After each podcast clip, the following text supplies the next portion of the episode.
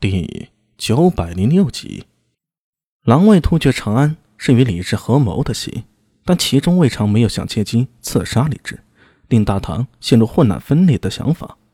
只不过李治啊，终究棋高一招，完美的借势又不伤分毫。如果再想深入一点，万年宫的大水是否也是这一类的局呢？人心不能细想，越想越觉得毛骨悚然。就在苏大为分神的一瞬。战场局势大乱，那头巨狼无视唐军仆从的长枪长矛，突入阵中，突入阵中，利爪飞舞下，无数断肢残骸先飞上半空。诡异的力量在这一刻展露到了极致。世事不知，这是突厥人中的萨满还是半妖呢？又或者，干脆就是蝶韵自己的另一个面貌？苏大为收起杂念，向身边的安文生说道：“文生。”到用你这个杀手锏的时候了，你快去挣钱，尽量拖住那只鬼。哼，就等你这句话呢。安文生一夹马腹，轻骑而出。唐军中除了苏大为，就以安文生的身手最为高明。身为一人，虽袁守诚常年修习道术，若他出手阻挡那头巨狼，不成问题。苏大为自己也行，但他作为一军主帅，不可轻动。若帅旗倒了，唐军只怕立时会士气崩盘。小苏，苏大为回头看向聂苏，聂苏也有一人之能，虽然不知道他到底是什么品级，但是一身实力啊，只怕不弱于自己。不过苏大为自然不可能让自家妹子啊冲杀在前面，只想叮嘱他跟紧自己，万一局势有变呢，自家还能护住聂苏周全。战场之事，谁能说得准呢？一回头之后。他的眼皮突然一跳，突然发现身后不见了聂苏，在身后除了唐军的进士亲兵，只有竖着中军大旗的骑兵了。苏大为忍不住厉声道：“小苏呢？”“呃，苏帅，我我没看到他。”骑兵结结巴巴的说道。苏大为心头一沉。就在此刻，前方突然爆发出一声惊天动地的喊声。苏大为扭头看去，眼瞳顿觉一缩。五千人的仆人仆从部族正在崩散，阵中那头巨狼大口的正咬着一个人，左右四看，睥睨自雄。那尖利的犬齿中，鲜血与碎肉混成一块。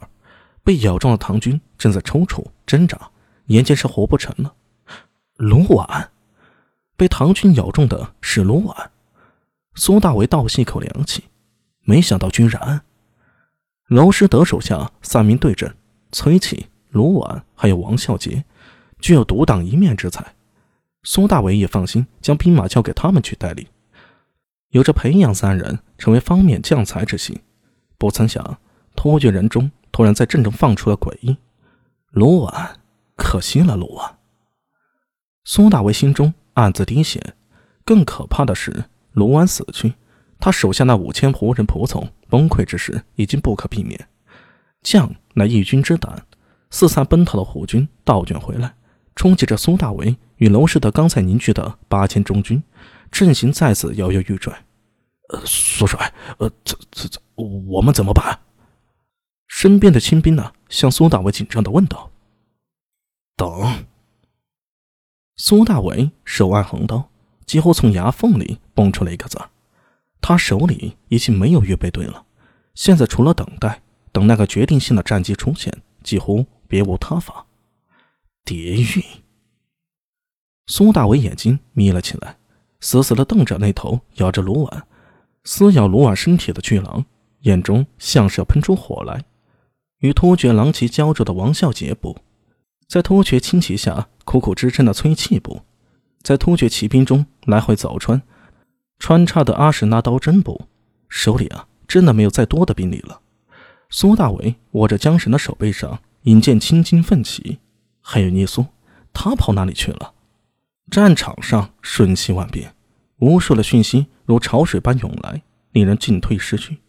撑住了，活下去便是名将；撑不住，兵败如山倒，将会成为毕生的噩梦及耻辱。苏帅，娄师德率着陌刀队狂奔着赶来，他们换上了战马，剑马驮运着陌刀。否则根本跑不了这么远。娄师德向苏大为喘息道：“苏帅，我们手，我们手里啊，这支猫头队用在哪里？他一脸唏嘘的看着苏大伟，等待苏大伟的命令。已经是最后的机会了。若唐军不能扭转局势，败局将不可避免。